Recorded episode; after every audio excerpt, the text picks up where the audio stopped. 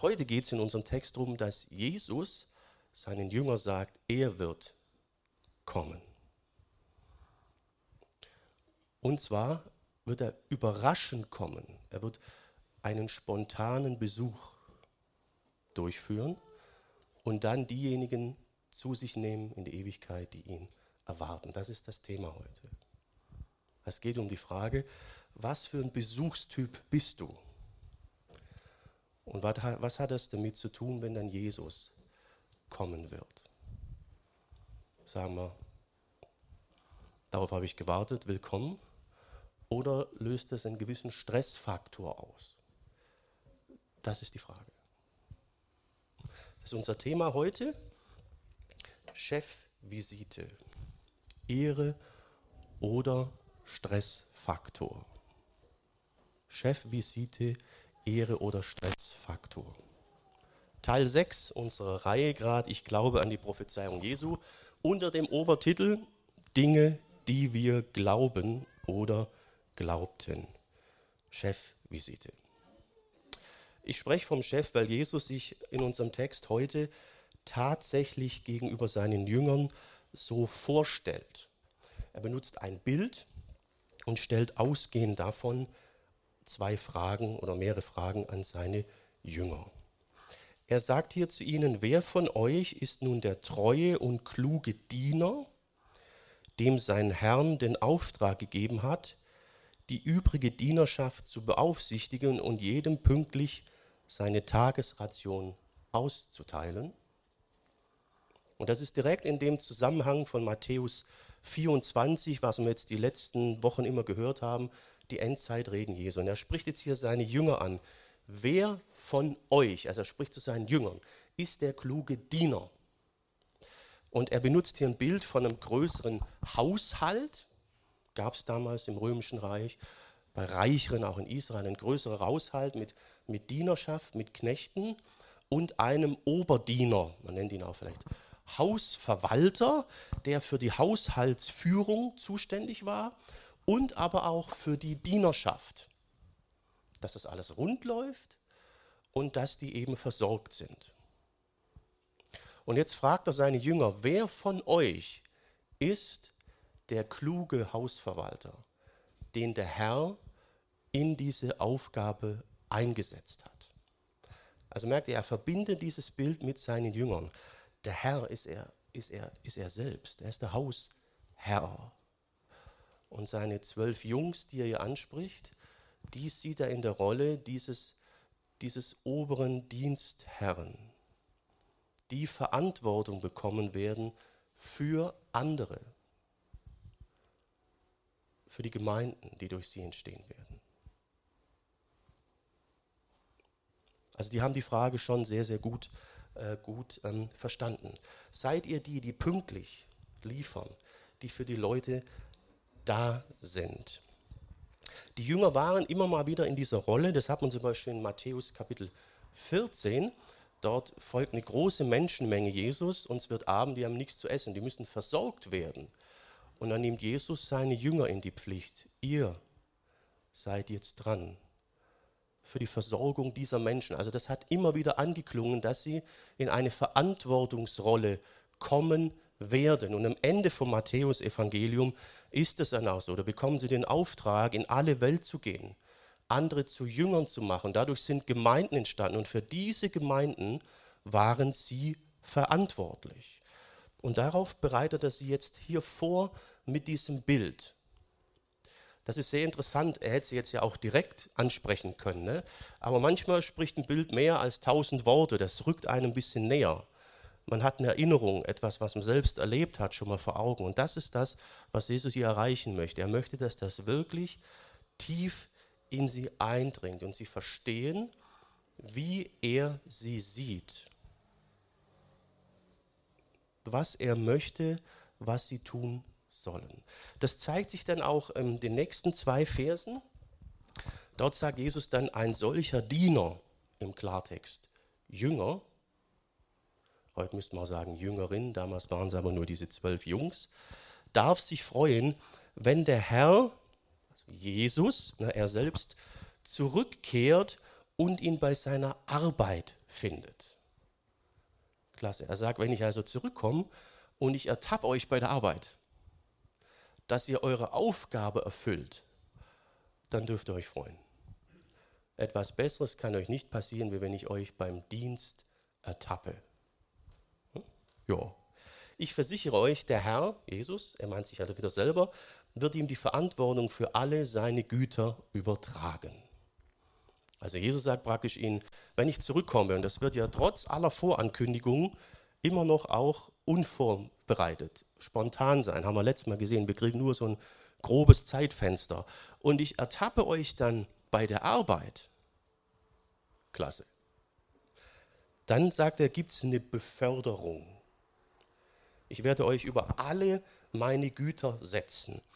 Da habe ich wieder ein bisschen gerätselt, was das jetzt ist. Wo dann fündig im Matthäusevangelium, dort heißt es in Kapitel 19, Vers 28, Jesus antwortete, und da spricht er zu seinen Jüngern, ich versichere euch, wenn Gott die Welt erneuert und der Menschensohn auf seinem Herrscherthron Platz nimmt, dann werdet auch ihr, die ihr mir gefolgt seid, auf zwölf Thronen sitzen und über die zwölf Stämme Israels Gericht halten. Also es wird eine, also eine richtig heftige Beförderung sein. Sie sitzen auf Thronen neben ihm. Also eine große Ehre, aber auch dann eine enorme Autoritäts- und Verantwortungsposition. Das ist das Bild, das er hier vermittelt. Das hat einen sehr, sehr schönen Aspekt und einen Aspekt, der ist ein bisschen kitzlig und herausfordernd. Habt ihr vielleicht schon gerochen? Seine Jünger als sein Bodenpersonal. Hm? Und bevor Leute oft den Chef oder alles andere kennenlernen, lernt man erst das Personal, das Bodenpersonal kennen. Da läuft oft die grundlegende Entscheidung ab, ob die ganze Firma, der ganze Haushalt etwas für mich ist oder eben nicht. Ich kann mich noch erinnern, äh, meiner Lehre zum Werkzeugmacher, also vor der Theologie, ähm, ja, ein bisschen was mit Metall gemacht. Da war ab und zu, der, die Ausbildungsmeister, die waren ab und zu weg. Und dann waren wir in der Ausbildungswerkstatt alleine. Das förderte zum Teil die Kreativität. Gab es interessante Sachen. Wir hatten so kleine Kugellager. Ne? Wenn man da mit der Pressluft reingepustet hat, die drehten bis und dann hast du auf den Boden gesetzt und pum, die ging die Wand hoch. Ne? Das ging aber nur, wenn gewisse Menschen nicht da waren. Und das war für die oberen Lehrjahre immer ein bisschen kitzlig, für die, die im dritten und vierten Lehrjahr waren, von denen hat man nämlich erwartet, dass sie langsam verantwortungsvolle Facharbeiter werden und auf die Ordnung achten. Ja, wenn die Meister dann mal weg waren, Besprechung oder sowas, dann kam regelmäßig jemand aus der oberen Etage rein, um mal zu gucken, wie das so ist. Und wenn die Maschinen liefen und das alles, da waren die richtig glücklich. Kam rein, Jungs, super, ihr macht das, weiter so, auf euch kann man, auf, auf, auf euch kann man sich verlassen. Super. Ich hatte später, habe ich in der CNC-Dreherei gearbeitet, da sagte der Chef mal, also wenn ich die Maschinen höre, das ist Musik in meinen Ohren. Klasse, dass ihr, also der war mit uns zufrieden. Ne? Und jeder, der mal berufstätig war oder noch ist, trifft er für die meisten für euch zu, also manche waren, manche sind, die wissen alle, wie es ist, wenn der Chef einen bei der Arbeit ertappt das zaubert ihm ein Lächeln ins Gesicht. Ist ja, ist logisch, ne? Vor allem, wenn es dann auch läuft, der mal nicht da ist. Das tut sehr, sehr gut. Und genau das ist das, was Jesus hier sagt. Ich werde euch den Auftrag geben, den bekommen Sie. Geht in alle Welt, macht die Welt zu Jüngern. Diesen Auftrag müssen Sie selbstständig durchführen. Natürlich ist er da durch den Geist, aber er ist nicht mehr leibhaftig anwesend. Sie werden Verantwortung übernehmen müssen. Und er sagt, wenn ich dann wiederkomme und ich überrasche euch dabei, wie ihr euren Auftrag ausführt, werden wir alle glücklich sein. Es geht um eine Beförderung. Da spricht er auch den Christen was zu. Das haben wir dann im Korintherbrief. Da wird gesagt, dass die Gläubigen einmal über Engel Recht sprechen werden. Wie ist das also, wenn Jesus wiederkommt? Wobei ähm, wird er uns überraschen? Erste Botschaft, beim Arbeiten überrascht. Klasse beim Arbeiten überrascht. Ja, wie, wie ist das jetzt bei uns? Weil wir sind ja jetzt nicht in erster Linie die Jünger von damals und wie, wie ist das mit dem, mit dem Auftrag? Was bedeutet das für uns? Also da müssen wir ein bisschen mal vorgucken in den Text. Ähm, in Vers 14 in unserem Kapitel, da sagte Jesus aber die gute Nachricht, dass Gott schon angefangen hat, seine Herrschaft aufzurichten wird in der ganzen Welt verkündet werden. Alle Völker sollen sie hören. Danach kommt erst das Ende. Also der Auftrag, die Botschaft zu verbreiten und andere zu Jünger zu machen, der gilt auch für uns heute in unserer Zeit nach wie vor. Er gilt, bis er wiederkommen wird und sein Reich einführen wird. Daran hat sich nichts äh, geändert. Der wird dann auch beschrieben inhaltlich dann im Matthäusevangelium. Da sagt er dann seinen Jüngern, darum geht nun zu allen Völkern der Welt, macht die Menschen zu meinen Jüngern, Jüngerinnen, tauft sie im Namen des Vaters und des Sohnes und des Heiligen Geistes und lehrt sie alles zu befolgen, was ich euch aufgetragen habe. Und das sollt ihr wissen, ich bin immer bei euch, jeden Tag bis zum Ende der Welt. Das ist der Auftrag. Der ist schön aufgeschlüsselt. Es gibt eine, eine Hauptzielrichtung, eine Hauptanweisung. Macht Jünger. Dazu sollen die Jünger hingehen. Also das, die Botschaft Jesu muss weitergegeben werden, muss kommuniziert werden. Verkündigung. Wer diese Botschaft annimmt, soll getauft werden. Das sieht man dann in der Apostelgeschichte. Die haben die Leute oft sofort danach getauft. Und dann sollen die Leute gelehrt werden. Und lehrt sie alles zu befolgen, was ich euch aufgetragen habe. Und das mit dem Ziel, dass die dann wieder selber andere zu Jüngern machen, in die Selbstständigkeit kommen. Es geht um die Multiplikation. Das zeigt sich auch in 2 Timotheus 2, Vers 2. Dort schreibt der Apostel Paulus an seinen Mitarbeiter Timotheus, er soll das, was er von ihm als Apostel hörte, an zuverlässige andere weitergeben, die wiederum fähig sind, andere anzuleiten. Das ist das Ziel. Das ist die, die Botschaft. Das ist der, der Auftrag. Jo. Und der Auftrag gilt, bis er wieder kommt. Und das ist unser Auftrag, unser Kerngeschäft. Hm. Lasst uns da nochmal in eine andere Stelle gucken. Das ist eine Stelle nach dem Jüngerschaftsbefehl. Wir bekommen hier einen Einblick in die erste Gemeinde, die in dieser Welt entstand, in Jerusalem. Und das ist sehr interessant, dort findet man diesen Auftrag im Gemeindeleben. Hier heißt es dann, diejenigen, die glaubten, was Petrus gesagt hatte, wurden getauft und gehörten von da an zur Gemeinde, insgesamt etwa 3000.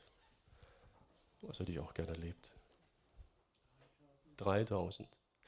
Also ihr merkt, die haben das Evangelium verkündigt, Petrus hat gepredigt, Leute sind zum Glauben gekommen und sie wurden getauft. Es wird ausgeführt, was Jesus als Anweisung gab. Ja? Genau.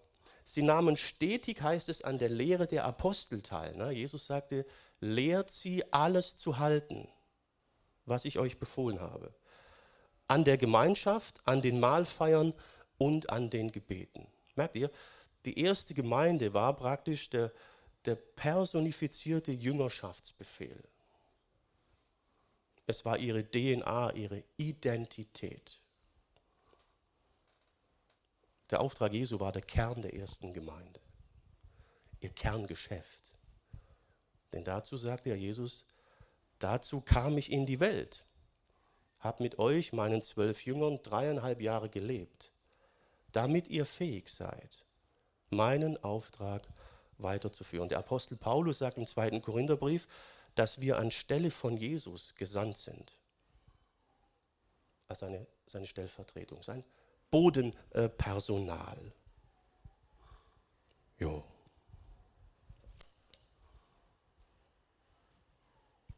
Was ist unser Kerngeschäft? Das ist die Frage.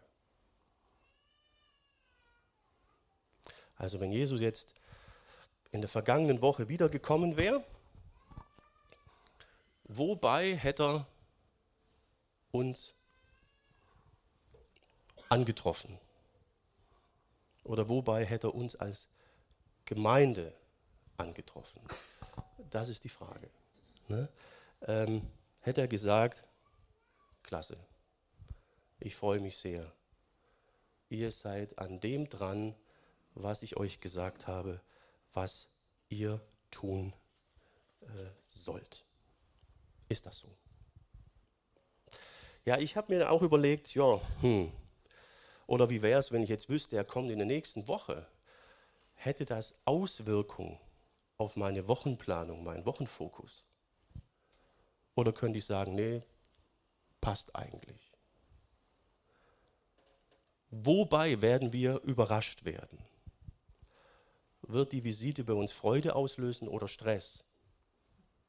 Rennen wir noch schnell durch die Wohnung und gucken, dass wir, oder sagen wir, herzlich willkommen. Wir sind bereit, wir sind fokussiert. Ich habe mir in, vor Augen dann so eine Tabelle gemacht, die möchte ich euch einfach mal weitergeben. So nach dem Motto zwingend notwendig oder neudeutsch äh, must have ne? oder äh, nicht zwingend notwendig, äh, nice to have, braucht man aber nicht unbedingt. Wenn ihr Zeit habt die Woche, geht im Gebet so mal das durch und auch speziell auch unsere Gemeinde und den Fokus, den wir haben.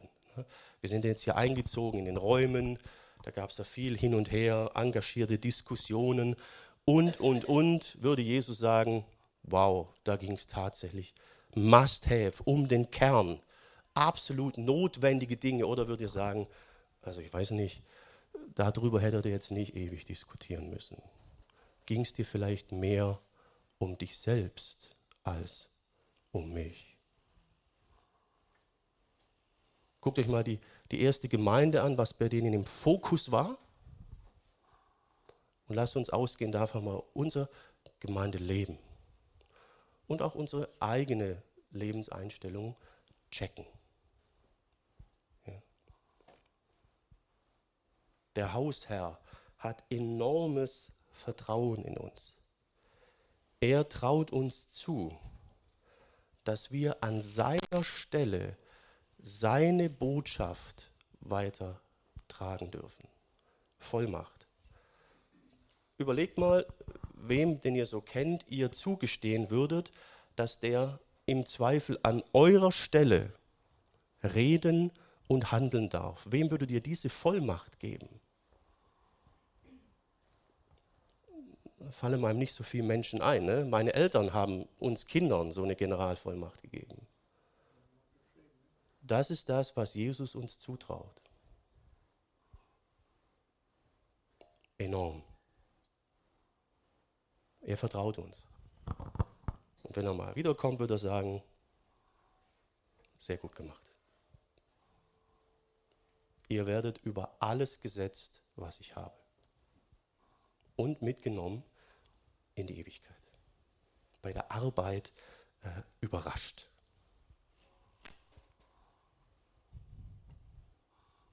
Ich hätte gedacht, dass ich jetzt ein bisschen mehr Lächeln sehe. Ja?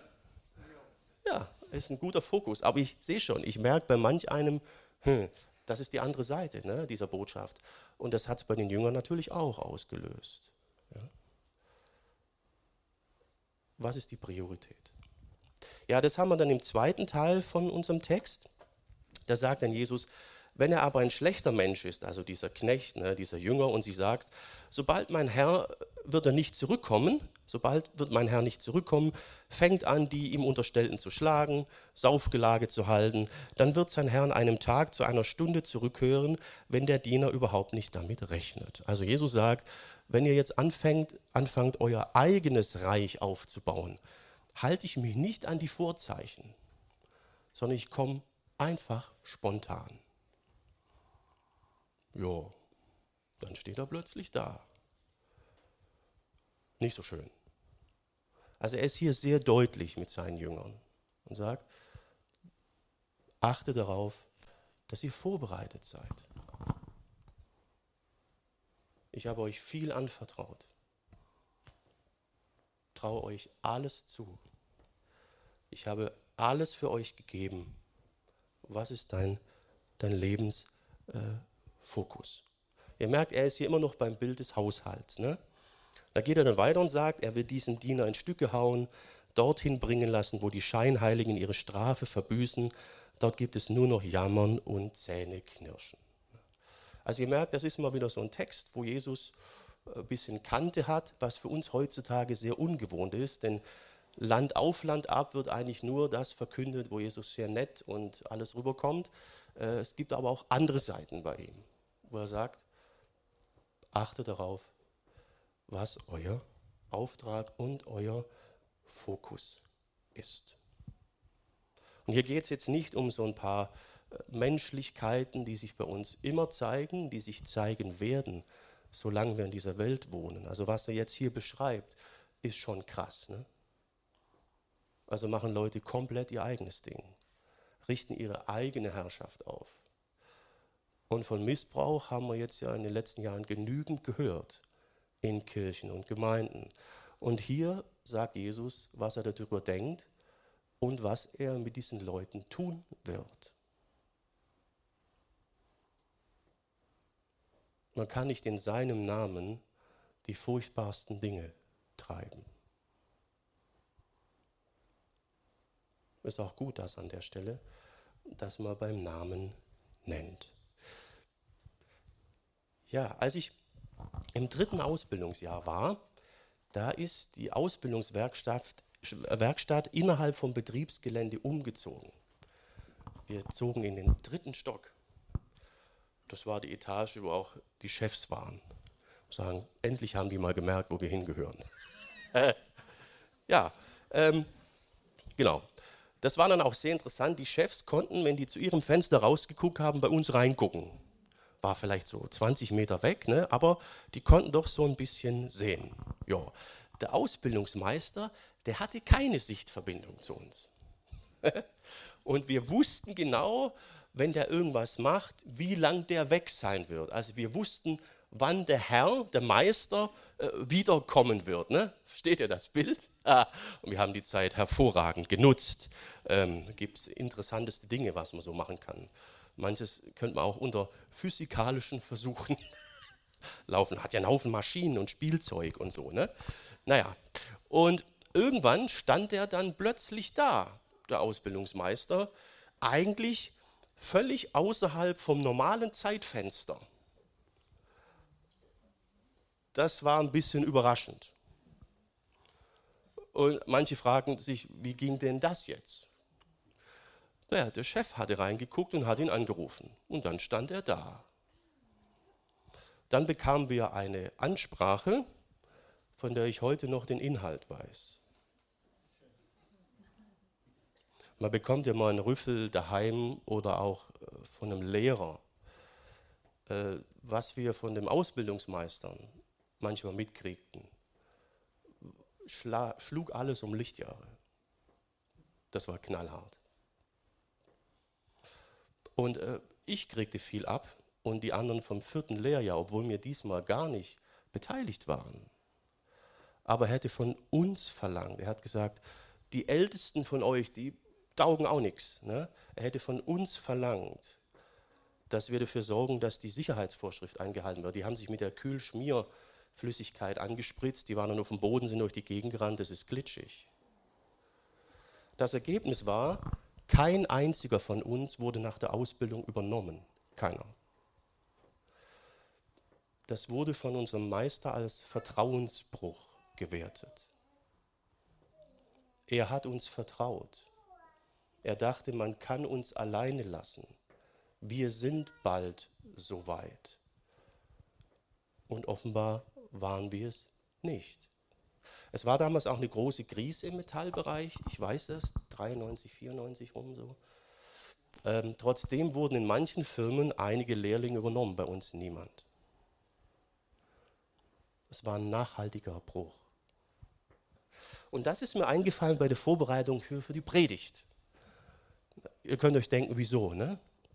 Plötzlich steht der Meister da, außerhalb des Zeitfensters, mittendrin und, ach du liebe Zeit, was macht ihr denn da? Ich hätte erwartet, dass ihr vertrauenswürdig seid. Dass ich euch bei dem ertappe, was ihr tun sollt. Das ist die Botschaft Jesu hier an seine Jünger. Das ist der, der, der zweite Punkt beim Vertrauensbruch. Blödsinn. Äh, überrascht. Und dann löst natürlich so ein das Wissen darum, dass bald Besuch kommt, einen gewissen Stress aus. Ne? Ist ja klar. Genau. Und jetzt hat Jesus hier ein ganzes Kapitel geredet und geredet, damit wir eben nicht in so einem Stress äh, ausarten müssen, sondern gelassen sein können. Deswegen ist jetzt wichtig äh, zu gucken, was Jesus hier sagt und was er nicht sagt.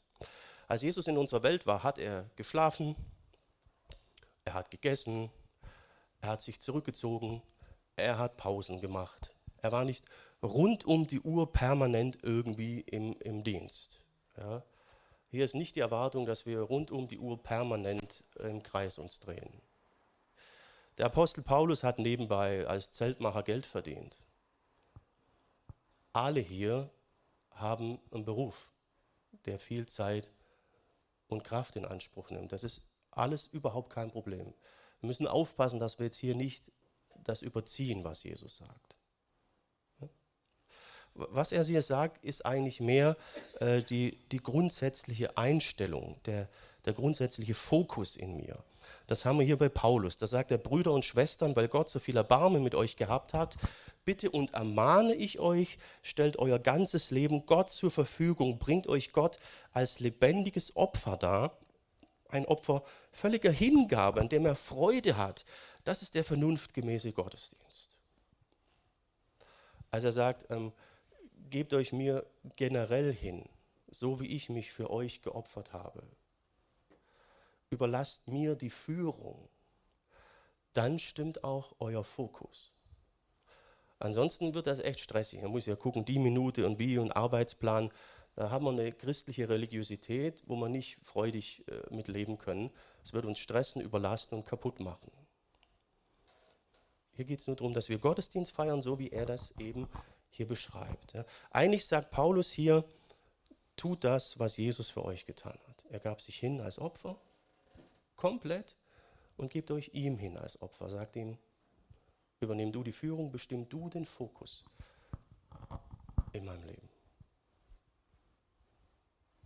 Und dann passt das.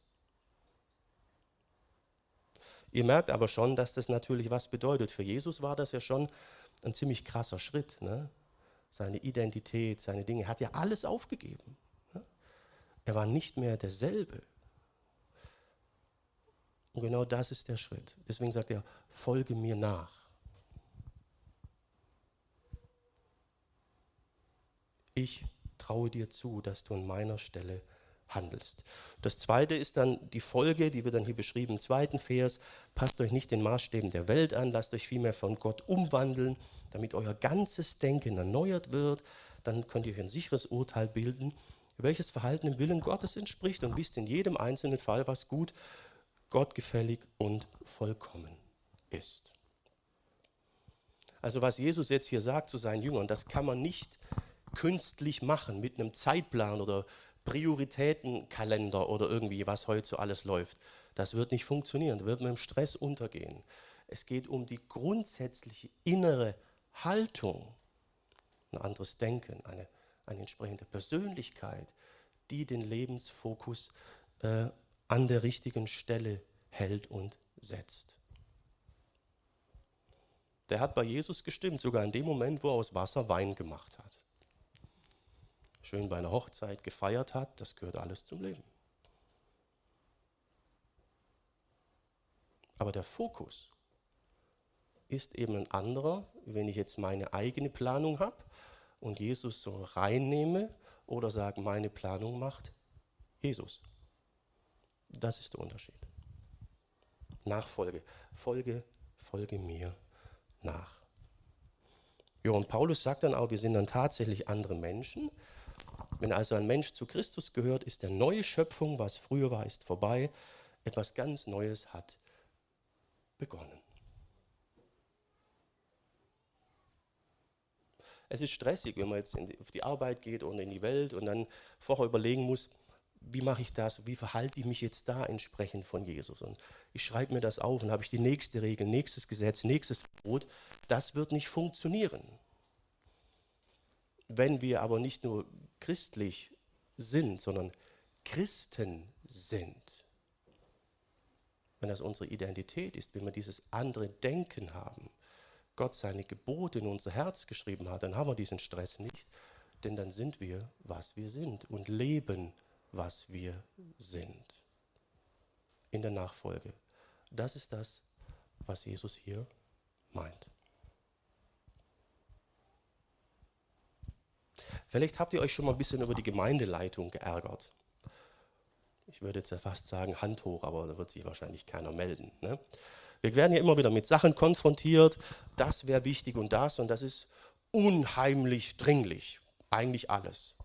Und ihr habt gemerkt, dass wir nicht auf alles so schnell aufspringen. Ne? Das hat was damit zu tun, dass wir unterscheiden. Unerlässlich notwendig. Muss Fokus der Gemeinde sein oder nett zu haben, aber nicht unbedingt notwendig. Der zweite Filter ist unsere Gemeindevision, wo wir sagen, notwendig, nicht notwendig. Schon allein da zeigt sich manchmal, welcher Fokus in der Gemeinde da ist und welcher, welcher nicht. Also gehe mal die nächste Woche durch, mach mal so eine Liste oder wie auch immer du das machst und frag dich, müsstest du gravierend jetzt an deinem Wochendings irgendwas ändern, wenn du wüsstest, Jesus wird vielleicht die Woche wiederkommen? Oder könntest du sagen, nee, im Prinzip äh, bin ich da eigentlich auf einer guten Spur. Das ist die Botschaft. Das möchte Jesus hier von seinen Jüngern und das ist die Botschaft auch für uns, wenn wir seine Jünger und Nachfolger sein wollen. Denn er hat kein Interesse, uns auf dem linken Fuß zu überraschen. Dafür wurde er extra Mensch hat 33 Jahre hier gelebt, dreieinhalb Jahre jeden Tag mit seinen Jüngern verbracht, hat sich foltern lassen, ging ans Kreuz. Er hat kein Interesse daran, uns auf der falschen Seite zu überraschen. Er hat alles dafür getan, dass es dazu auf keinen Fall kommt und kommen muss. Ne? Im Text vorher, vor zwei Wochen hat er gesagt, siehe, ich habe es euch gesagt. Also mir hat das sehr geholfen. Ich habe euch ja schon erzählt, dass ich das ab und zu mal mache, mich in meinem Büro und dann denke, ja, jetzt kommt der Herr wieder. Eine Zeit lang war ich frei, jetzt kam mir wieder meine theologische Literatur und so in, in den Kopf. Oh, dies wird mir schwer fallen, die loszulassen. ich gebetet habe, gesagt, Herr, guck mal, der Pastor hier ist auch ganz schön bescheuert. Ne? Er braucht keinen Bibelkommentar mehr. Kann er Paulus selbst fragen, wenn ich eine Frage habe in der Ewigkeit. Ne? Aber so, so hängt man manchmal an gewissen Dingen. Ja? Und das ist eben der Punkt. Ja? Wenn Jesus jetzt sagen würde, komm, es geht in die Ewigkeit, bist du frei? Würdest du sagen, ja, oder sind da noch Millionen Sachen, wo du sagst, ah, lieber nicht und weiß nicht, oder ich bin noch gar nicht bereit. Ja, Jesus kam, um dich bereit zu machen. Und dieser Text soll dazu dienen. Chefvisite. Ehrung, weil du sagst, jetzt kriegen wir Lob und, und Beförderung oder hm, Stressfaktor. Das ist die, ist die Frage. Und das entscheidet sich zwischen dir und, und, und Jesus. Ja? Ich glaube an die Prophezeiungen Jesu. Ziel dieser Prophezeiung ist, dass wir nicht negativ überrascht werden. Also wenn du nächstes Mal Besuch bekommst, check mal, ob du vorher durch die Wohnung rennen musst oder, denn oftmals ist das auch der Stil, den du mit Jesus und Gott lebst. Ja, das ist oft eins. Ja? Und dann besprech das mit dem Herrn.